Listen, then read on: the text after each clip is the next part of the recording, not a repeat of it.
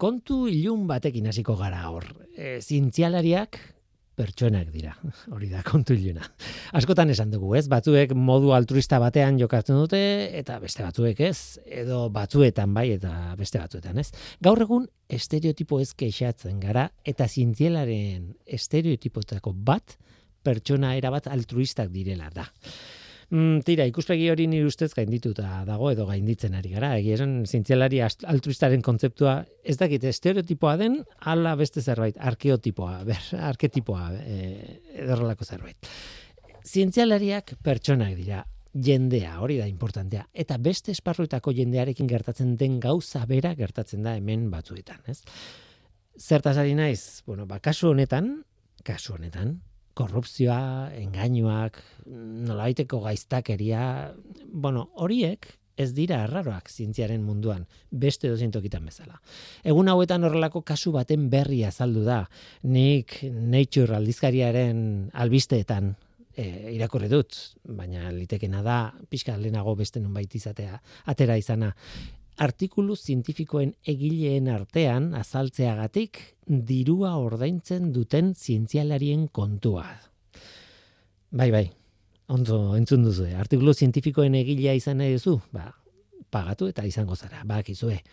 Zientziaren emaitza asko argitaratu egiten dira, denak ez, baina asko bai, batez ere inguru akademikoan egiten diren ikerketen emaitzak.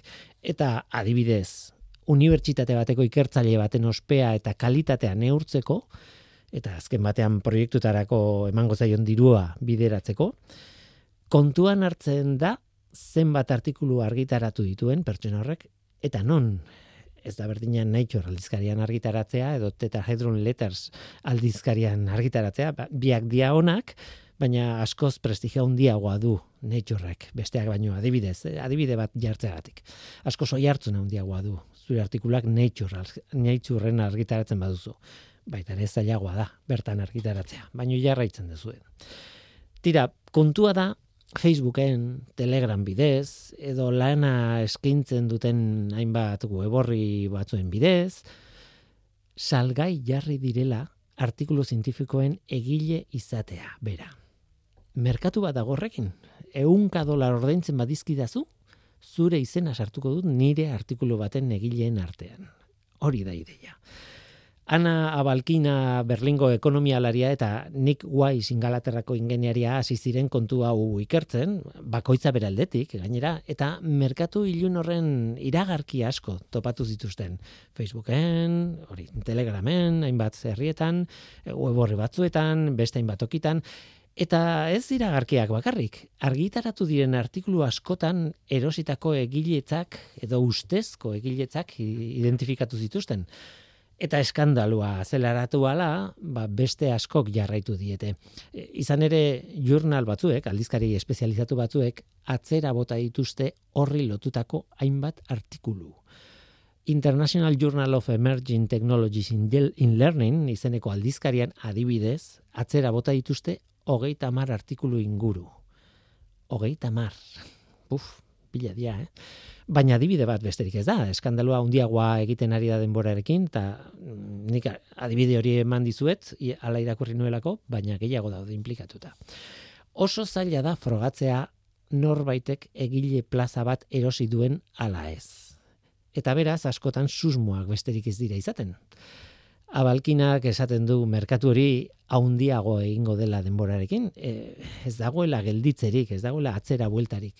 Ikusiko dugu nola evoluzionatzen duen kontu hau, e, nahiko larria iruditzen zait. Nik esango nuke aldizkari espezializatuei beraiei ez zaiela komeni horrelako eskandalu baten parte izatea edo eskandalu bera existitzea. Eta argi dago implikatuko direla arazo honetan modu batera de bestera. Nola? Bastakit. Baina noski, hasieran esaten genuena zientzialariak pertsonak dira. Norbaitek bilatuko du modua kontrol neurri berriak ere gainditzen joateko denborarekin. Kontu honek, ba, ez du itxora honik, ez behintzat. Ikusi behar ordea zer tamaina hartzen duen merkatu ilun honek. Ongitorri, norteko ferrokarrilera. Euskadi Erratian, norteko ferrokarrila.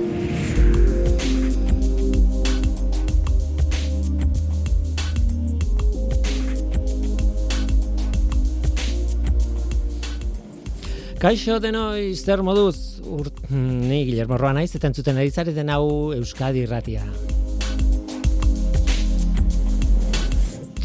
E, apuntatuta dokat urte berrion denei esatea, baina ez dakit garaia den, urte berrion esateko, nola nahi ere, urtarrilan gaude, urte berrion aurrera goaz.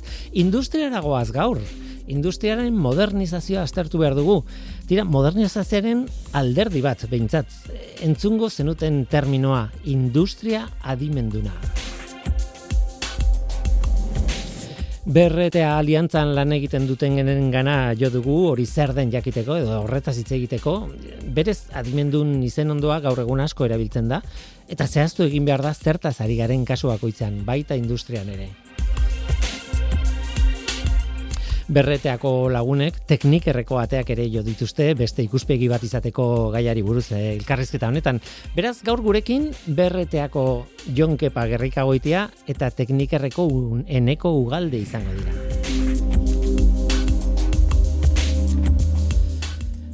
Tira, guazen ba, hau da norteko ferrokarrila, zientziaz betetako hitzak.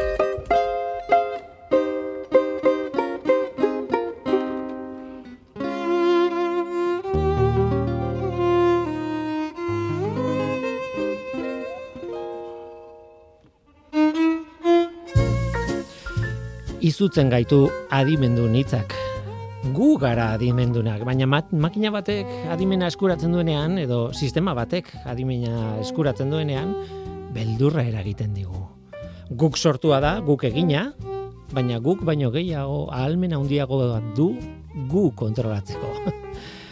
beldurra. Ulertzen dut, eh? Ulertzen dut beldur hori. Baina gero nahiago izaten dugu gure telefonoak argazki honak egiten baditu guk arduratu gabe. Edo interneten bilaketa gutxi gora berako bat egiten dugunean, nahi dugu ordenagailuak berak ulertzea zer nahi dugun esan. Eta kartelak automatikoki itzultzen digun sistema bat nahi dugu Japoniara bidaia egiten dugunean.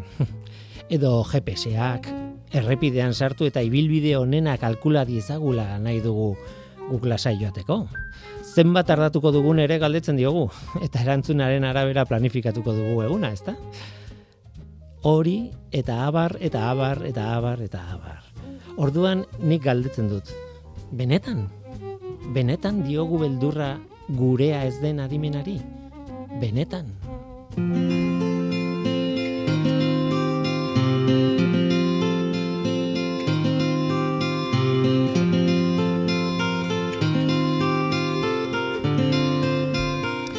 Berreteatik Jonkepa gerrika goitia harrien, etorri zaigu, zientzia eta teknologiago zuzendaria, Jonkepa, kaixo, ongi etorri? Kaixo, guli. Eta teknikarretik, eneko ugalde hiri ondo, sistema autonomo eta daimentsuen unitateko zuzendaria, kaixo, eneko? Kaixo. Ongi etorriak biak, eta eh, entzun duzue nire sarrera osoa, ado egon zaitezke edo ez, baina galdera ezinbestekoa da.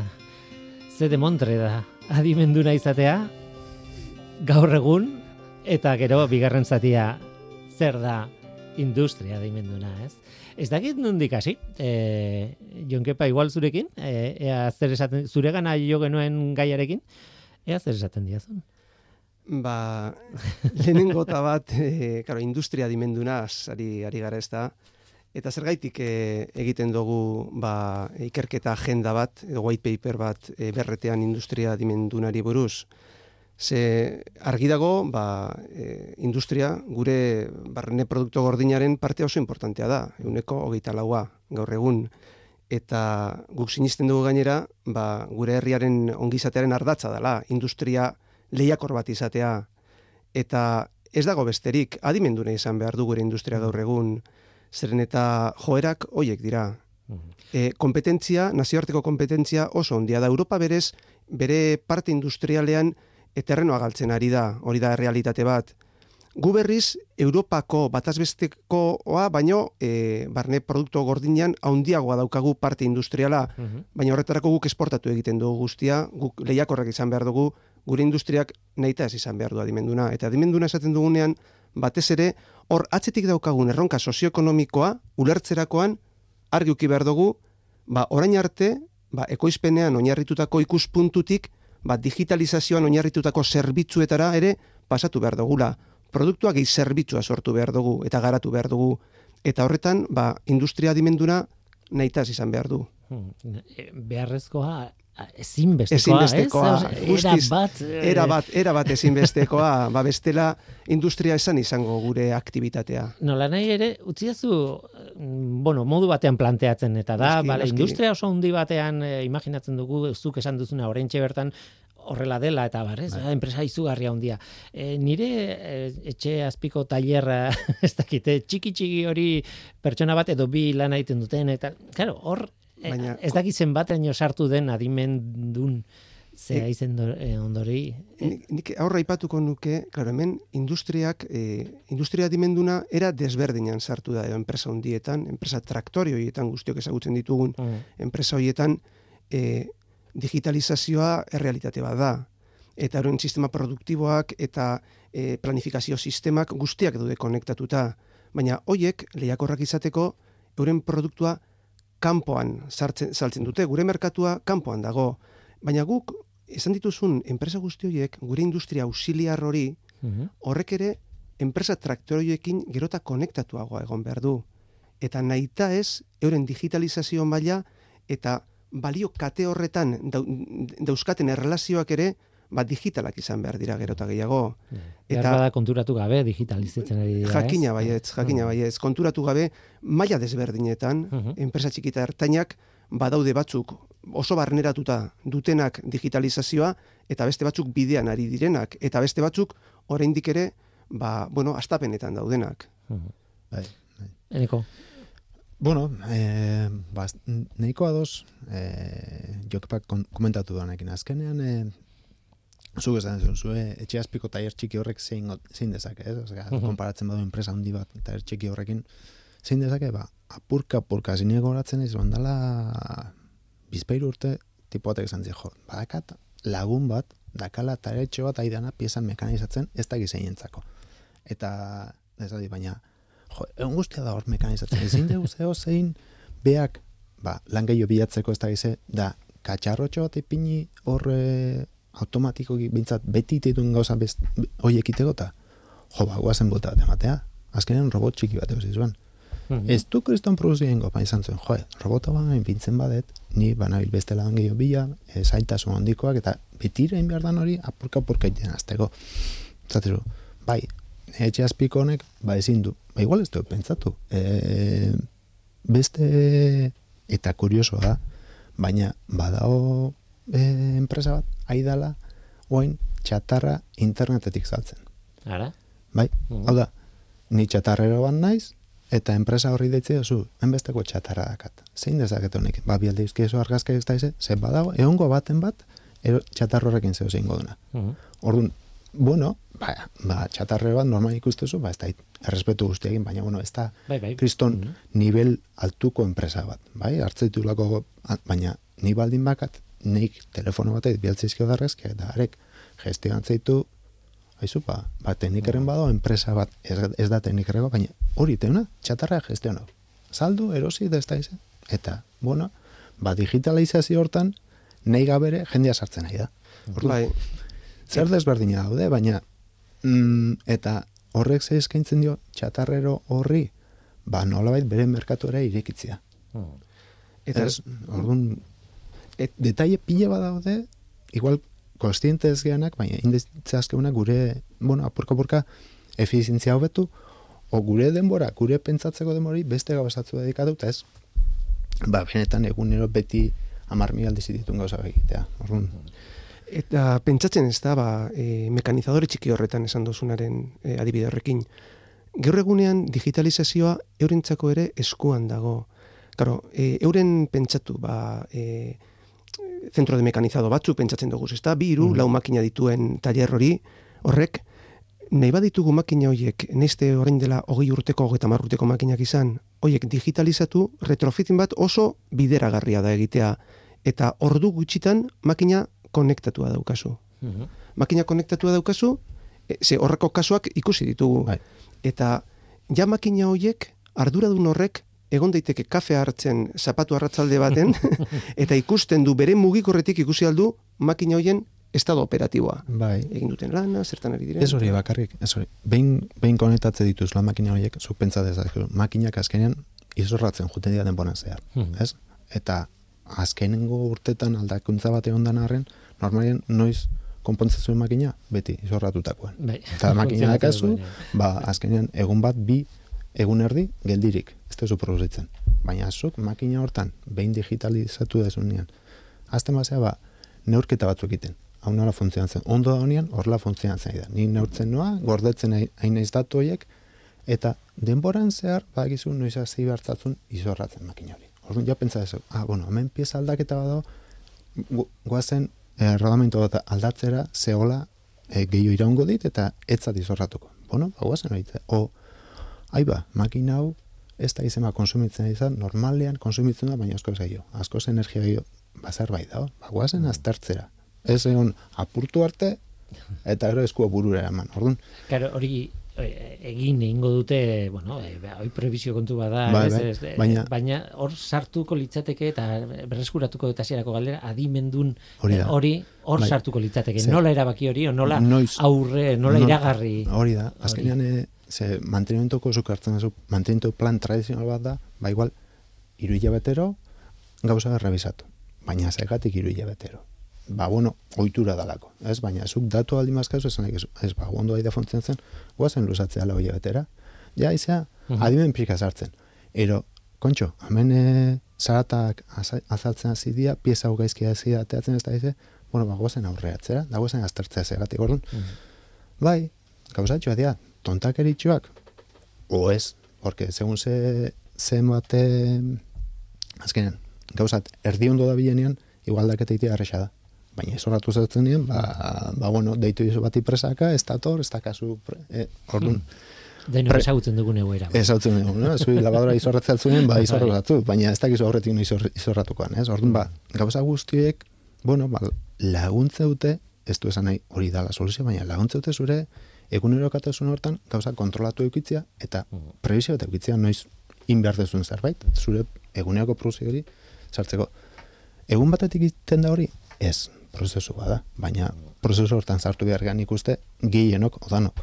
Eneko, zu teknikarren, eh, teknikerren egiten duzu lan, Bai. eta, bueno, ez da taller txiki bat, noski, ez da, ez da, bueno, Ez, eh, dia. ikerketa zentro bada, hor gauza pila bat egiten dituzue, oso ondia da, e, iazin ezkoa da kontatzea zer egiten duzuen, ez? Eta batez ere, industria dimenduari aplikatuta, Bai. e, baina ideia bat izateko, e, nik erlazionatzen zaituztet, nire esperientzia zuekin izan da beti, robotekin lotuta, badakit robotekin ere egiten Baita. duzelako lana. Bai, bai. Ez, baina ez bakarrik hori. Ez bakarrik, eh, azkenen ia iruren pertsona gehiaten ikerren. Mo. Eh, bai, ber, eta ja, ba bai, hasiera batean guru historikoi ba ginen makina herramienta munduari laguntzen, ez? Ba, behin ikerkuntzak eta osea, behin ikerkuntza zentro zela, baina claro, azken urtetan ba makina herramienta mundu alde bat utzi dugu, robotika, bizioa, e, materialen tratamentua, mate, e, mekanizatua, da, pf, azkenean gauz pila bat azkau, kimikoak, ba, azkenean superfiziak,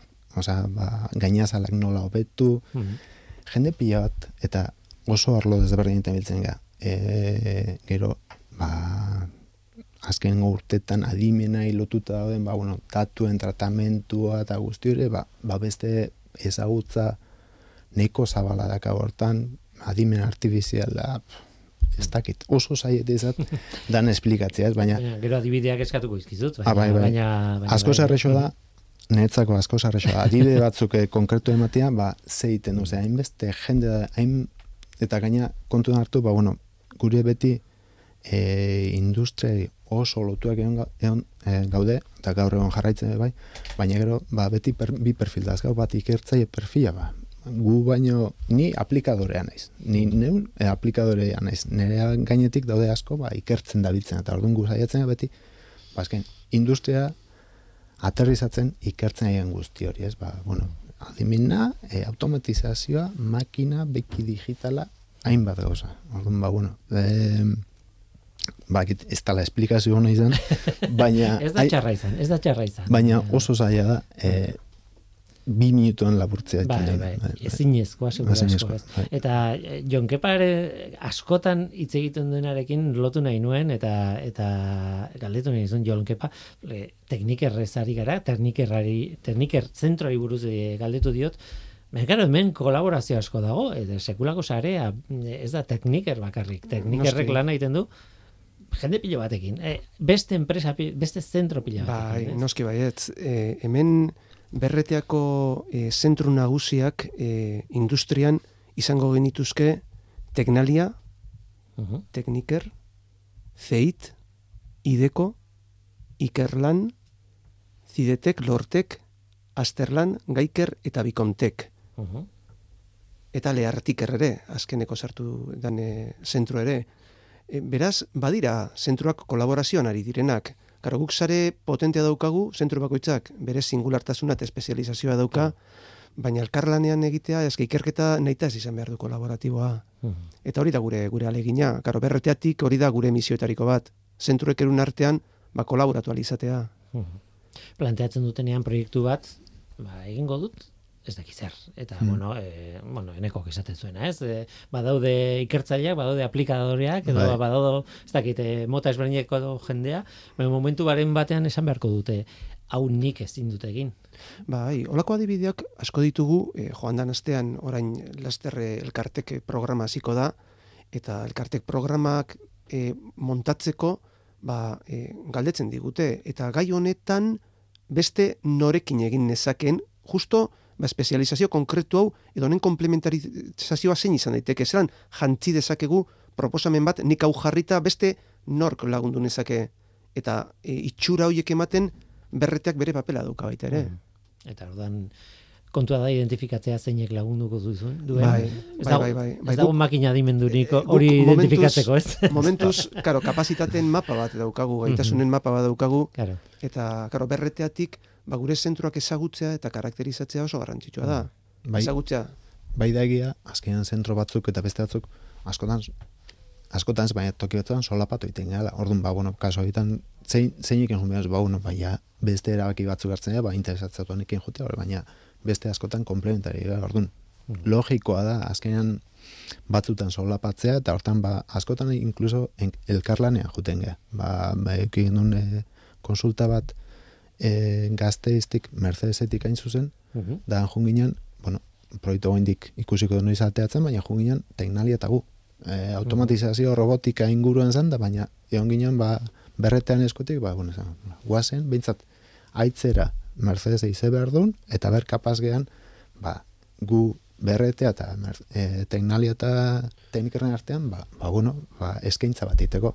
Momentuz, ba, ba, Mercedesekin goindik elkarrizketa luze jungo da, baina Bueno, segatik ez. Azkenean gu dazkau gure gure bezeroak, tenali dazka bereak, eta batzutan bidian topatu iten gea. eta hori da, Eta, eta hori da beraztatzen azkenean jakite buru, ba, nola komplementa gaitezken zerbait potenti eskaintzeko. Ez bakarrik hemen, baizik eta Europan, eh, bai, esatezu, ba, Europa begira, ez da nik, nire, nire ni dazkat, amogoz langile. Ba, bizio, robotika, ez da izan, e, ba, integrazio gozen da bientza. Eten aldi ezak kapazia dazka, ba, hau tau, jo, ba, hemen komplementa o hemen ez, bueno, ba, ba, guazen hitz egitera, kosta itez daigu, eh? bai, Euskal- bai. Hori ala da, baina... Eske, azken, azken batean berreteako kolaborazioa posible egiten duenak, ez, ez dira, bueno, zentroak por supuesto, baina pertsonak dira. Eta asmatzea ba, pertsona egokiekin, ba, eneko dan bezalako adibidez, gero elkarlanean aritzeko ba, guztiz e, garrantzitsua da. Hor dago gakoa, pertsonetan, pertsonekin asmatzea, ba, batera gauzak garatu alizateko. Guaz- Guazen berriz ere adimendun ideia horretara, ze gaurko gaia, hain zuzen ere hori da, industria adimenduna, baina eh, adimendun hitzarekin hasi garen bakoitzean, zuek segituan eh, bota dezue beste bat eta da digitalizazioa. Bai, Nik bai. digitalizazioa lotzen dut asko garai batean eh, hitz egiten eh, termino tipikoa zen industria lau puntu zero, ez? Bai, Eta, bai. eh, nolabait eh, hori zan historia, ez? Eh, industria bere arlo guztietan, maila guztietan digitalizatzea. Hori da. Eh, gaindituta dago hori. Edo, bueno, behintzat industria Bai, bai. Nik, nik, nik gauza bat esango nuke, e, Segun nun. bai, begiratu. helen komentatu dugunean adibide hori, ez da, ba, e, mekanizadoren eta bestea, niretzakor e, alderik handiena ez da makina adimendua izatea, da kudeaketa datuetan oinarritzea. Hori da, abia puntua. Hori ez badukagu, beste guztia sobran dago. Hau da, arduradun hoiek eta e, produkzioko e, edo gerente hoiek euren erabakiak datuetan oinarri behar, oinarritu behar dituzte.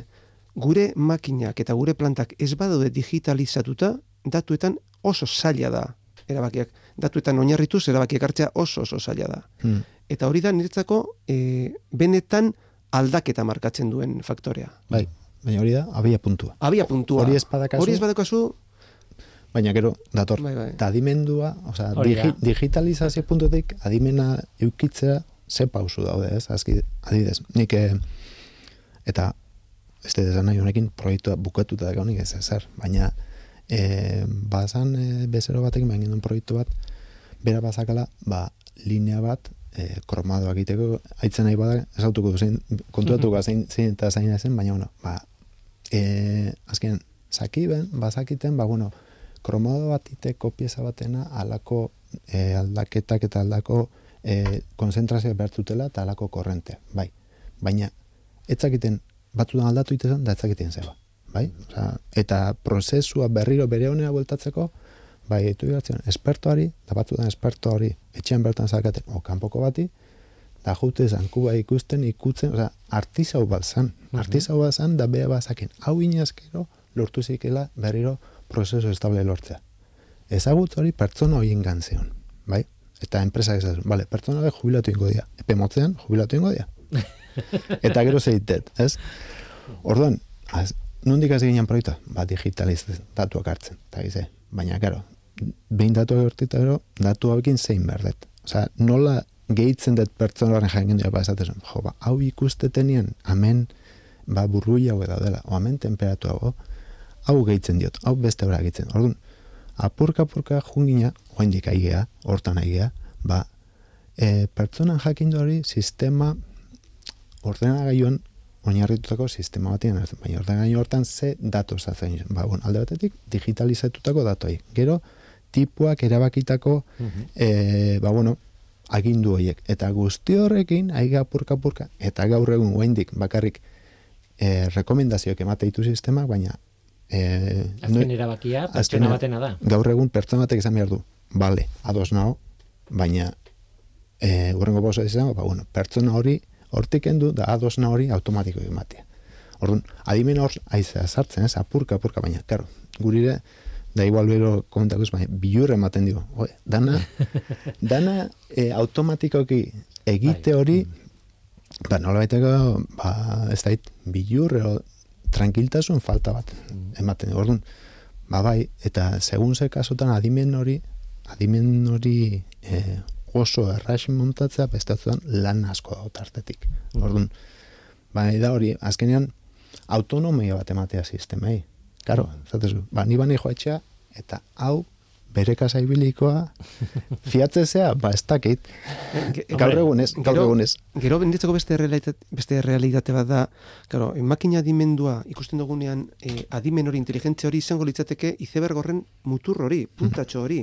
Ze hor azpian dagoena, claro, nik nire esperientzagatik badakit, ba, makina batek datuak sortzen ditu, baina haina horren beste haundia da datu kopuru hori, nun data ingenieritza, data ingenieritza, edo datuen zientzia, data science hori, ba, sistema hoiek oso oso oso ondo e, joan behar dute, Bai. zeintzuk dira balio duten datuak, zeintzuk gordeko ditut, zeintzuk ez, claro, vibrazioa, makina baten vibrazioak e, analizatu nahi badituzu, hoiek mikrosegundoko datuak dira. Bai. Eta hoitatik zeintzuk erabiliko dituzu, eta zeintzuk ez, eta zeintzuk gordeko dituzu. Ja, eta horrez, zeintzuk horrez dago artizaurik, eh, Hor- hori dago, analizatzen duenik. eh, ez? horrez dago, claro, eta, eta hor da, behar da plataforma oso oso oso komplexuak eta eta urteetan garatu izan direnak. E, nik ezagutzen dudan eta gaur egunean erabiltzen diren plataforma horiek, ba urte batzuk behar izan dituzte, e, Bai, emaitzak ematen. emaitzak emateko. Emaitzak ematen hasteko. Aipatu nahi nituen, bueno, e, pasadiazun e, informazioan eta, bueno, dokumentazioa egiteko eta pixka bat, e, bueno, gauza asko pasatu dizkiazu, baina e, nola baiz, bi, e, bi ez, bost erronka e, azpimarratzen ziren e, dokumentuetan, ez? E, industria dimendunarenak. Eta irakurriko ditut, zero astarnako material aurreratuak. Bigarrena, makina adimendunak eta konektatuak. Hortaz hitz egin dugu bai. desente. Hirugarrena ekoizpen prozesu jasangarriak, malguak eta zero akatzekoak, zero akatzekoak, mm -hmm. eh? Bai, bai. polita. Laugarrena da produktu adimendunak lortu eta bosgarrena datuan oinarritutako negozio eta zerbitzu eredu berriak oaintxe bertan esaten zenutena, ez? Baina e, irakurri nahi nituen ze azken batean hor ere nabaritzen da ba, ba, batean ez, baina azken urte hauetan sartu dela jasangarritasunaren bai. kontzeptua oso indartsu, ez? Eta pentsatzen dut industria adimenduna modernoaren ezaugarrietako bat hori da, ez? Hmm. Horri ere begiratzen zaiola eta lehentasun bat e, guztiz garrantzitsua. E, jar ipini egiten dela horren arabera, ez? Bai, jakina jasangarritasuna esaten dugunean azken batean gure baliabideak mugatuak dira eta hoiek materialak eta energia hoiek hmm. oso oso mugatuak dira eta begiratu zelako kinkalarrian jartzen ari garen, hmm. ba, gure suministro katean etenarekin material batzuk direla eta edo energiak eh, izan dezaken e, gora berak kostua dela eta gure industriare oso intensiboa da energian, industria asko daukagu e, oso intensiboa.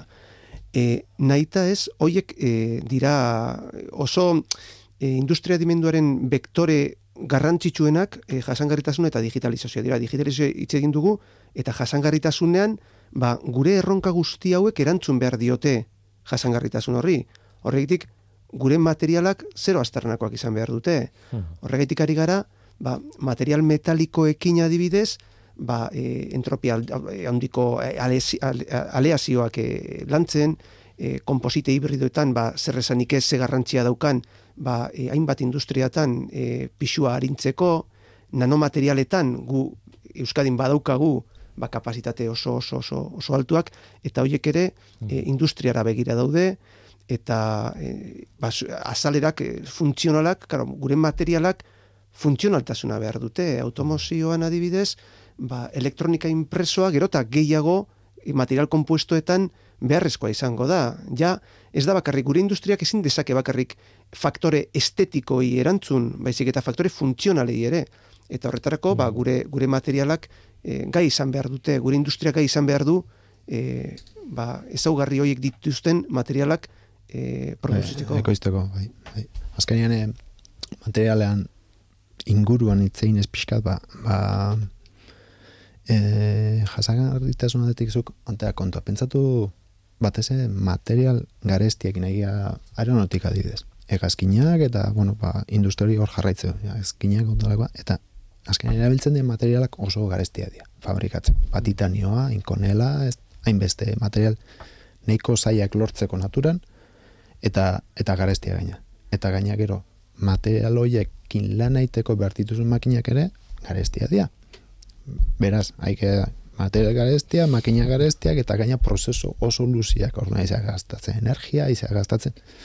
Karo, horren kontra zein dezakeu, badidez, material bloke bat hartu beharren, zeatik ez du, ba, materialari sortzen, hau da, aditidaz, adidez, e, impresora metaliko bat emitartez, materiala pieza bat sortu, bukaerako piezan oso itxura antzeako ikikun, bale?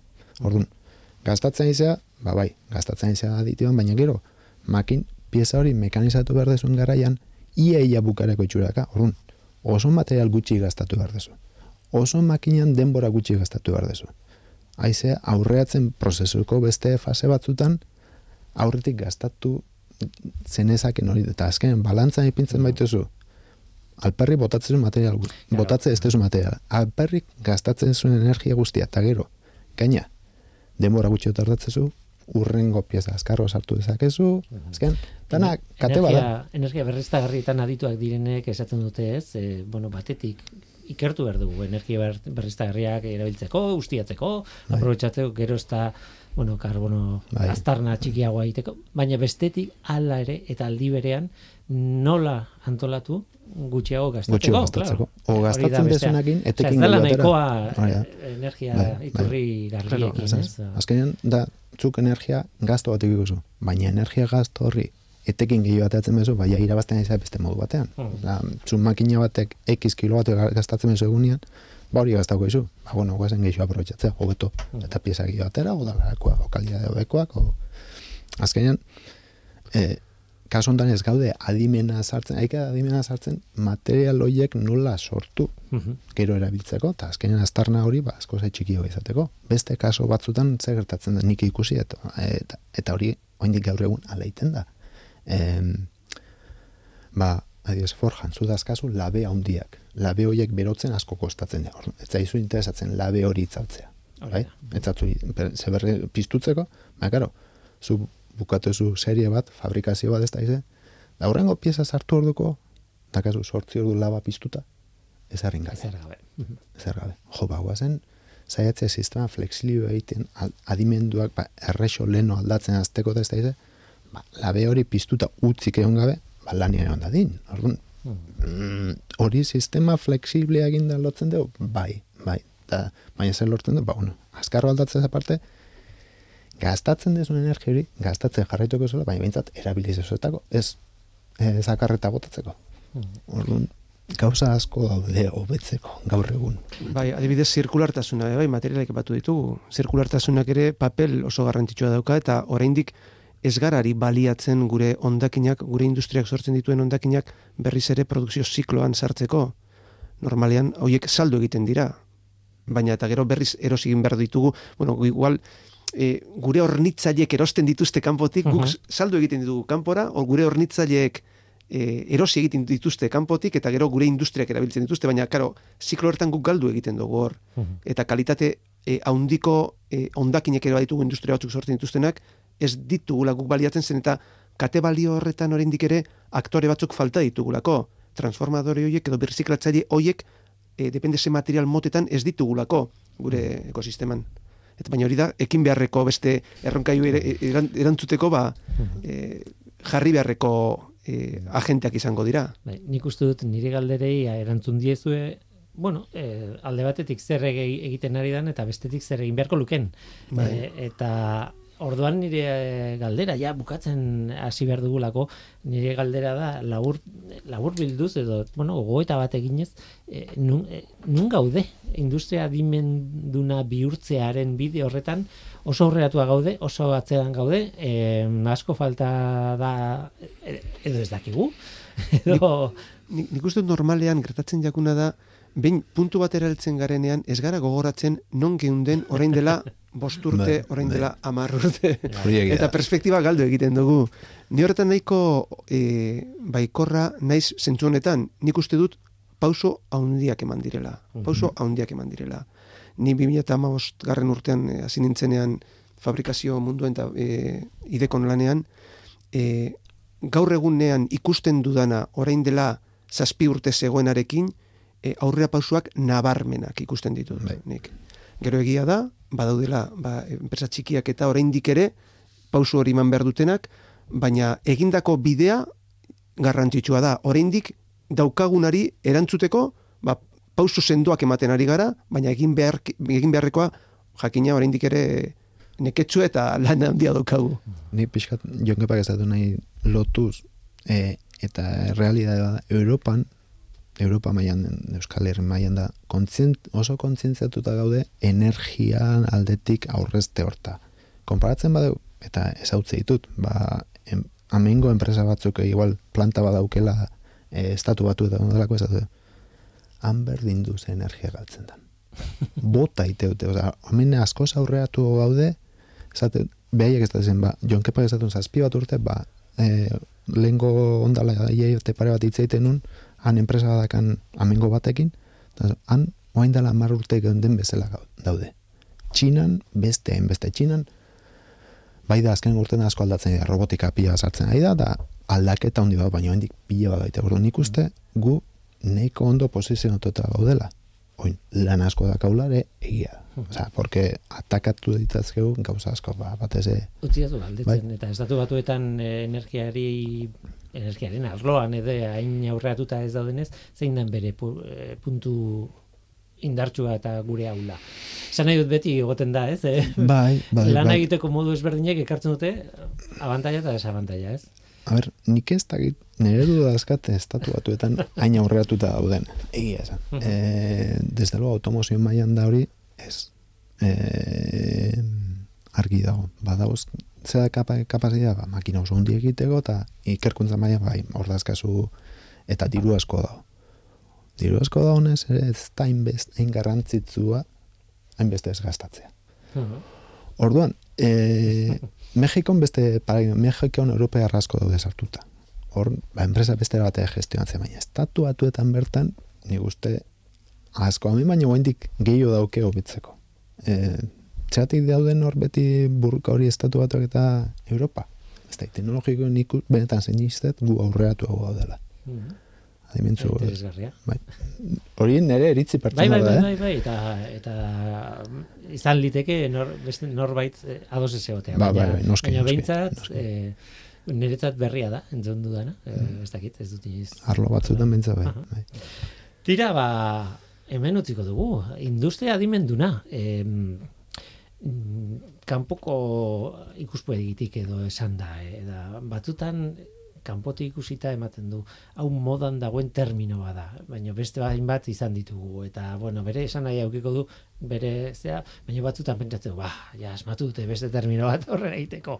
E, hau ez da horrela. Espero dut ez dela horrela eta azaldu dezuenaren bidetik zentzua dauka e, industria adim, adimenduntzea, ez dakit e, aditza gaizki izan dut. Bueno, Baina ulertu dut, didazu, ez? e, importantea da, garrantzitsua da, eta horregatik eskartzen dizuet asko, azaldu izana, ba, gutxi gara bera, zer den, zer izan den, eta zer behar duen izan industria adimendun bat. Ba, jonkepa gerrikagoitea harrien, eta eneko ugalde hiri ondo, eskerrik asko bioi hemen izateagatik eta nahi zuen arte. Placer bat, eskerrik asko zuri. Venga, arte. Zientzia.eus, leio ireki bat zientziaren mundura. Irratia, telebista, artikuluak, irudiak, soinuak, Elujar Fundazioaren kalitatea zure eskura klik baten bitartez. Zientzia.eus, zure lotura zientziarekin.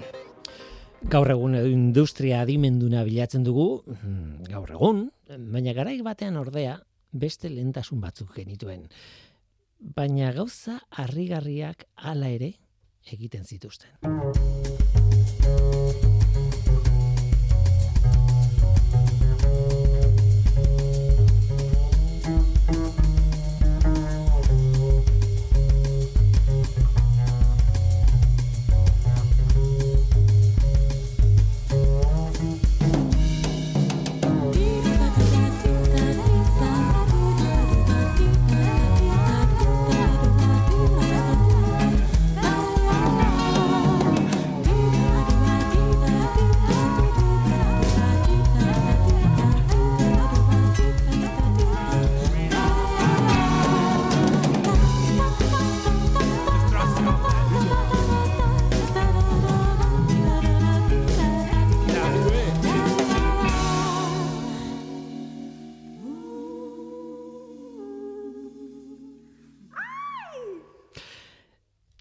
Ze gazarrigarriak egiten zituzten garai batean, ba, begiratu ingurura. Telefonoa adibidez. Gaur telefonoari buruz hitz egingo dugu, telefonoaren zientziari buruz. Eta garrantzitsua da hau. Konturatu altzarete nola erantzuten genuen telefono dei bati duela ez zain beste. Bueno, pixka bat atzera egin, telefono mugikorrak baina lehenagoko garaira joan da, esango nuke ez bakarrik smart, smartphoneak, eh? bestelako telefono mugikorrak ere bai. Ba, pixka bat atzerago eta guazen begiratzera. Askotan erabiltzen dugu irratian hau, ez? Ezta nostalgia teknologikoa. ba bai, gaur erabiliko dut. Garai hartan dei bat jasotzen genuen nean, ba, ez genekien zein ari zen deitzen edo zein izateko prest erantzuten genuen. Eta pertsona bakoitzak esaldi jakin bat erabiltzen zuen mm, erantzutean, baina honako hau zen gehien erabiltzen zirentako bat, esaldietako bat. Oraindik ere testinguru batzuetan erabiltzen dena nik esango nuke. Eta zein da esaldi hori? Bai, esan, bitxia da, eh? Agindu bat da, esan, esateko, esaten diozu besteari, e, baina, bueno, hitz egiten az- asteko gomidapen bat bezala ere hartu daiteke, baina agindu bada. Baina guk galdera bat balitzu ezala oskatzen genuen, ez? Bai esan, bueno, baten, e, ze, mm, bazen edo bada agindu moduan esaten duenik ere gaur egun, ez? Bai, esan, bai, bitxia da. Tira, ba, esaldi labur hori aurkeratu dut, orain hasiko dudan atal moduko bati izena emateko. Hemendik aurrera, bai esan, izango da, telefonoaren zientziari buruzko atal txiki bat. Eh, oi, oiko objektua da telefonoa. Eta sekulako historia du atzean. Sekulako zientzia du eta sekulako teknologia du atzean. E, nire asmoa bada telefonoaren zientziari buruzko zerbait egitea, e, agian aitzaki hartuta, ba, beste zientziaren mutan ere sar naiteke, hor dago magnetismoa, hor dago elektrizitatearen esplorazioa gainera oso oso oso polita da historia. Eta beraz e, eremu horietan ere sar naiteke telefonaren aritit tiraka eta ez da hitz joko bat. Orain eh, modan daude miniseriak, ezta? Ba, zergatik ez telefonoaren zientziari buruzko edo zientziaino oinarritutako miniserie bat, ez? Irratikoa, noski, horixe Baina miniserie bat. Horixe ba, eta izena bai esan jarri diot ez dakit kapitulo asko egingo ditudan, ala ez. Baina sinistu idazue, materiala badago. Bada zientzia, bada teknologia, badira anekdota asko, badira planteamendu interesgarriak eta bada historia pila bat atzean. Eta horrek emango liguke, ba bueno, hemen norteko ferrokarrilan bai esan atalau betetzeko. Tira ba, az gaitezke atal edo gogoeta txiki batekin gaur gaur zientzia gehiagitan sartu gabe, baina pixka bat muturra sartuko dugu. Proposatzen dizuet egoera bat, mm, duela, esak, bueno, ni gaztean nintzenean, ni amar urte nituenean, edo, bueno, hogei urte nituenean, e, telefonoa, telefono dei bat egiteko momentua nolakoa zen aztertzea. Egoera horretan, hiru protagonista genituen telefonoaren dei batean. Deitzen zuena, erantzuten zuena, eta tarteko sistema automatiko bat, zentralita moduko bat, baina ja pertsonik gabeko zentralita bat, ez? E, automatizazioaren bidetik behar bada ez adimenduna, baina bueno, e, automatizazioa hor bat zegoen. Zer gertatzen zen prozesu horretan? Nola sortzen zen dei bat? Ba, sortzi pasu daude. Lehenengoa, e, deitzen zuenak, hartu egiten zuen aurikularra, hartu hartzen zuen telefonoa. Bigarrena, hartze horrek etengailu bat pizten zuen, konektatzen zuen, eta horri esker zentralitak bidaltzen zion elektrizitatea, korronte, normalean korronte jarraia izaten zen, tele, e, zentralitatik telefonora, deitzen ari zen telefonora. Hirugarrena zen, bueno, zentralitak berak bidaltzen ziola tono bat, soinu bat, jarraia baita ere, deitzen zuen telefonari pi, eta horrekin esaten zion, bueno, pres gaude dei bat egiteko. Laugarrena zen, bueno, zenbakia bera aukeratzea. Ba zegoen zenbakia markatzeko modu bat.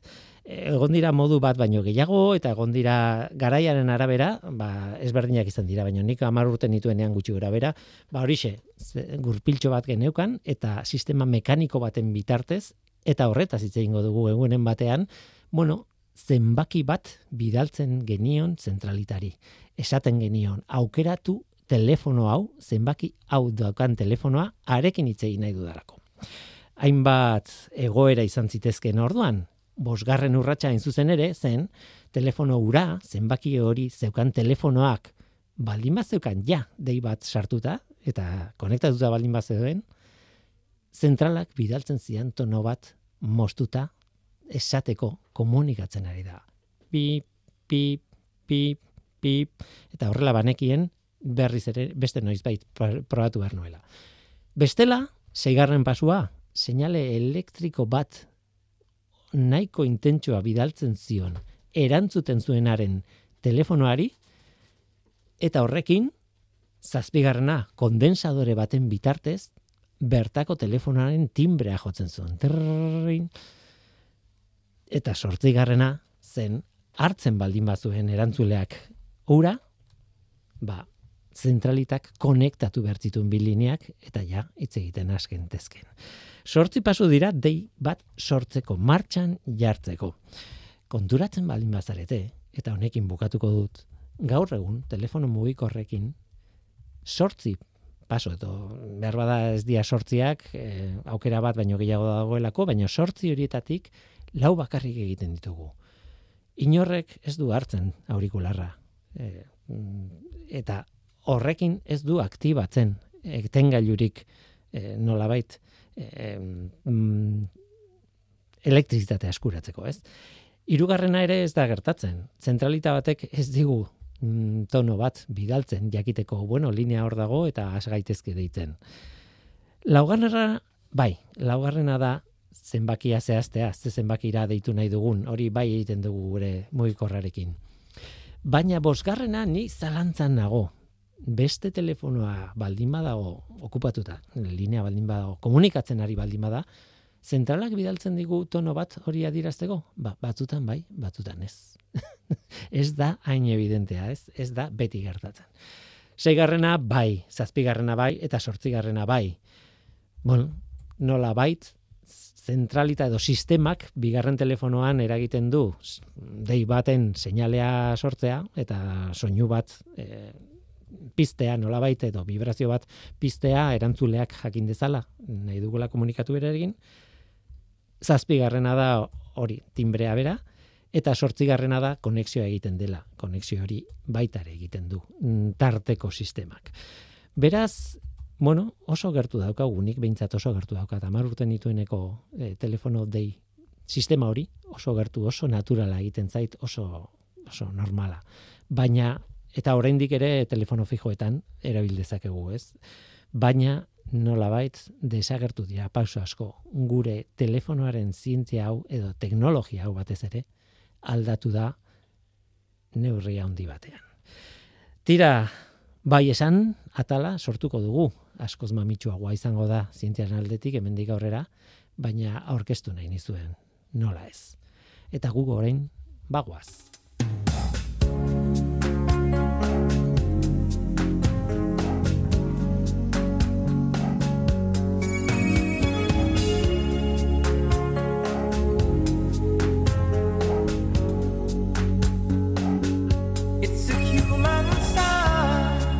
Tira, ba, unaino gaurkoa, gaur gurekin Jonkepa Gerrika goitia eta neko ugalde izan dira. eskerrik asko biei eta eskerrik asko zure bai entzule, hor zaude, badakit, linearen bestaldean.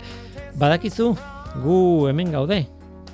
Norteko, abildua, eitb.eus. Gaur teknikari lanetan eh, Mikel Fonseca izan da gurekin, eta mikroren aurrean ni Guillermo Roa, zientzia, eluier zientzia taldearen izenean. Datorren astean, gehiago ordur arte ondo izan, agur!